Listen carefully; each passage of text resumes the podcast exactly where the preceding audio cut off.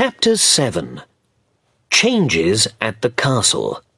Wonderful things always happen quickly.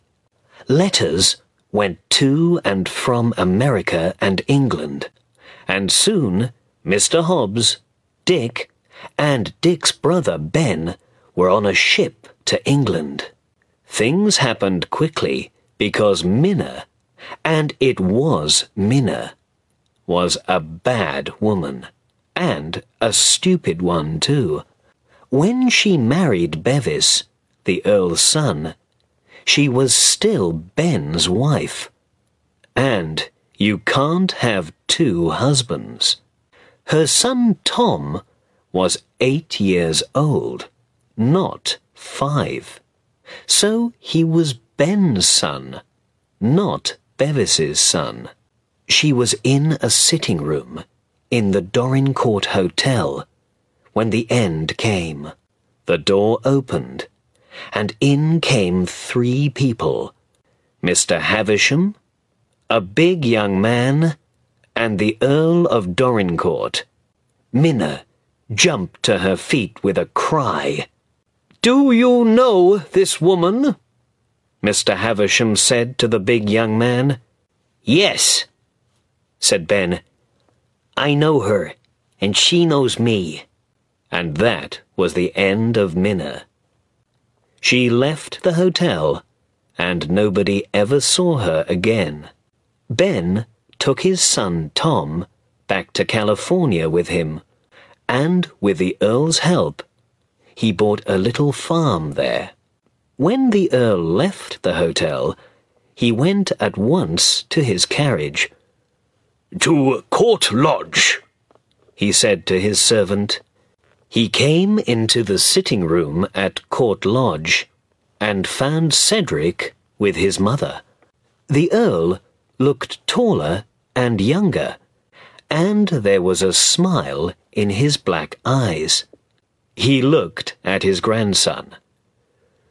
So, here, he said, is Lord Fauntleroy.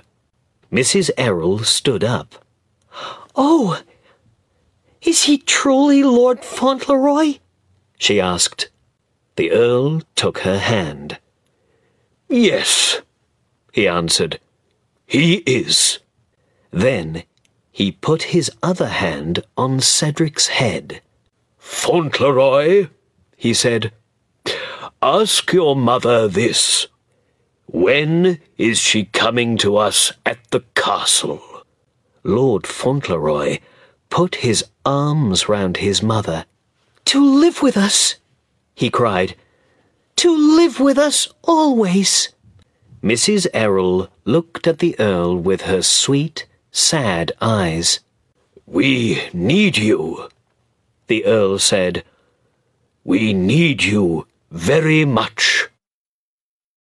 Dick and Mr. Hobbs did not go back to America at once. The Earl had a talk with Dick, and Dick went back to school. In England this time. His writing got much better, and he began to study to be a lawyer. Mr. Hobbs liked England very much. In the end, he opened a new shop in Dorincourt, and was an important person in the village. People at the castle, of course, always went to his shop, and Cedric was in and out every day to see his old friend. Are you ever going back to America? Dick asked Mr. Hobbs when he visited one day. I don't think so, Mr. Hobbs said. I like to be near the boy, you see. He's a fine little lord, young Cedric.